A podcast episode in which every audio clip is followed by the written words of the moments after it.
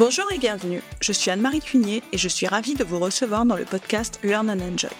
Dans chaque épisode, je vous propose d'analyser les usages et technologies du digital learning qui permettent de créer une expérience apprenant engageante et efficace. Avec des experts et professionnels du monde de la formation et de l'éducation, nous décoderons ensemble les bonnes pratiques qui marchent et les outils et méthodes qui permettent de transformer l'expérience d'apprentissage pour créer un effet waouh auprès des apprenants. Laissez-vous inspirer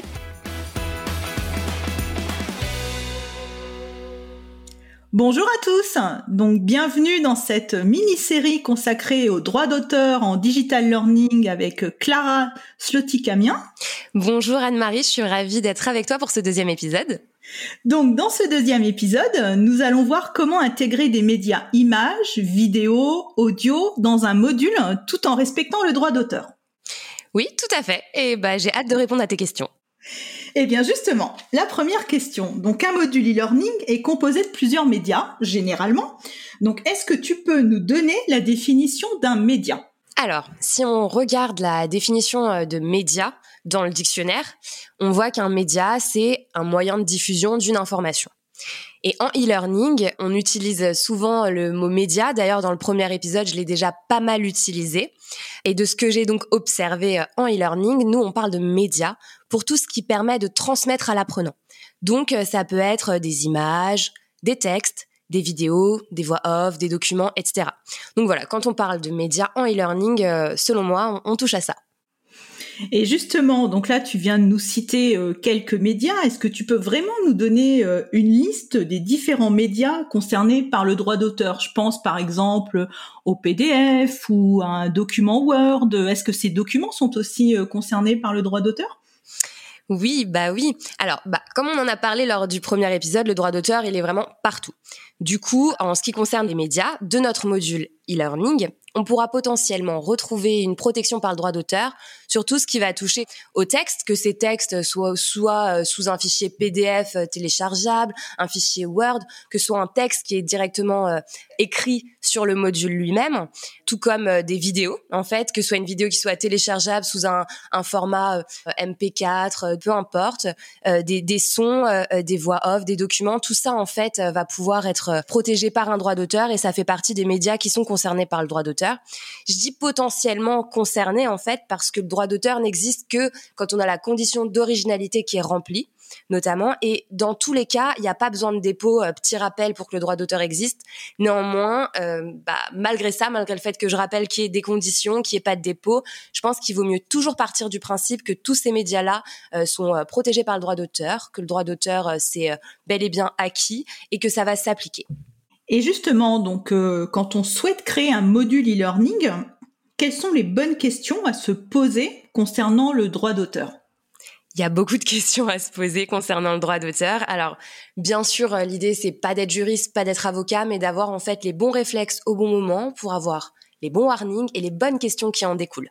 Donc l'idée vraiment, c'est de se dire, ok, là j'ai telle situation, j'arrive à me dire que est-ce que euh, ça, ça, ça, est-ce que euh, euh, mi, mi, mi, et du coup on arrive à dérouler quelque chose qui nous permet de savoir comment on va orienter notre débat sur le droit d'auteur. Du coup, pour moi, la première question à se poser, ce serait de savoir est-ce que le média que je souhaite intégrer à mon module est protégé par un droit d'auteur? Bon là, c'est facile, on part du principe que oui. Ok? Ensuite, on va se demander, est-ce qu'on a déjà une autorisation pour exploiter ce média? Peut-être euh, via euh, la société pour laquelle on travaille, euh, peut-être via notre contrat de commande ou d'une autre manière. D'accord? Ensuite, si on n'est pas sûr d'avoir les droits, on va se demander, qui détient les droits? Est-ce que c'est l'auteur euh, lui-même? Alors je vais me diriger vers l'auteur. Ça, en général, euh, c'est par exemple si vous savez que euh, vous avez travaillé avec un graphiste, que c'est cette personne-là qui vous a livré des documents spécifiques. Bon, bah c'est la personne vers qui vous allez vous diriger. Mais quand c'est un petit peu plus complexe, potentiellement pour une musique peut être connu ou moins connu, on va dire ah c'est potentiellement un organisme de gestion collective qui détient les droits, donc ce serait par exemple la SACEM. Euh, ou alors bon bah ça c'est des recherches à faire, ce serait potentiellement une personne à qui l'auteur aurait déjà cédé ses droits. En tout cas on se demande qui détient les droits. Et puis euh, question suivante, on va aussi se demander, notamment et surtout pour tout ce qu'on va trouver sur Internet, notamment sur les, banques de données, banques de données d'images euh, ou euh, d'autres types de médias, si éventuellement l'autorisation au travers d'une licence avec les conditions qui vont avec ne serait pas déjà mise en ligne. Donc on trouve en effet des licences sur toutes ces banques euh, de données et dans ce cas, il suffira bah, de respecter la licence qu'on souhaite utiliser et d'être bien dans le cadre de l'autorisation telle telle qu'elle figure sur le site internet et qu'on a choisi. Et enfin, on pourra également se demander si éventuellement l'exploitation que l'on compte faire du média n'entrerait pas dans le cadre de ce qu'on appelle une exception au droit d'auteur. Parce qu'il existe des cas précis d'exploitation qui sont bien euh, par le code de la propriété intellectuelle et qui permettent d'exploiter sans autorisation. Mais attention, c'est du cas par cas, c'est très très très précis. Mais voilà, je vous le dis pour l'avoir dans un coin de la tête, euh, on en reparlera après, et que ce soit parmi vos warnings, vos bons réflexes, que vous ayez un petit peu ce schéma-là euh, en tête. Et du coup, selon moi, ce sont les bonnes questions à se poser quand on crée un module e-learning. Ah bah il faudrait qu'on fasse une petite checklist à proposer dans les notes de l'épisode. Ah oui, complètement, ça peut être, ça peut être sympa. Oui, on va voir. Et du coup, comment est-ce qu'on peut obtenir une autorisation si on veut exploiter un média dans un module e-learning? Donc là, si on est dans le cas où on n'a pas déjà les droits, où on n'a pas acheté une licence, par exemple, donc comment on va faire? L'autorisation, en fait, elle est toujours donnée par la personne qui détient les droits d'auteur. Soit c'est l'auteur lui-même, soit c'est la personne, quand je dis personne, ça peut être une personne physique ou morale, une société, euh, à qui l'auteur aurait cédé ses droits. Donc on se demande toujours qui est la personne qui détient les droits. Soit on va aller directement euh, vers l'auteur et on va chercher à conclure un contrat pour avoir euh, une autorisation d'exploiter les droits. Ce contrat peut être soit ce qu'on appelle une licence, quand on veut juste utiliser les médias mais qu'on ne veut pas être propriétaire de ces médias en termes de droits, ou alors un contrat de cession lorsque, au contraire, on veut avoir la propriété. Et donc, ce contrat de licence ou de cession, on va soit le conclure directement avec l'auteur en direct. Donc, l'exemple du graphiste, pour moi, c'est le plus parlant. En tout cas, c'est celui qui me vient le plus vite. Ça peut être un contrat qu'on conclura alors avec potentiellement un organisme de gestion collective. Le plus connu, c'est la SACEM euh, pour euh, la musique. Du coup, quand on va vouloir exploiter une musique, en général, c'est facile.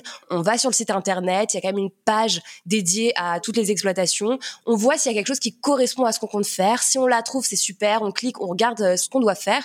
Puis sinon, c'est vraiment super aussi. On peut les appeler. Ils sont assez disponibles. Il y a une permanence juridique. On peut poser pas mal de questions. Normalement, on se repère bien. Et il y a plein d'autres organismes de gestion collective. Ils ont tous leur site internet et tout est assez bien expliqué. Donc, en allant euh, sur l'organisme qui correspond au type de création qu'on souhaite euh, utiliser, on trouvera plein d'informations.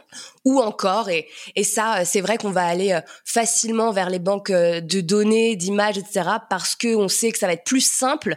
Eh bien, on va se référer à la licence. Et là, pour le coup, ils ne nous donneront pas de cession.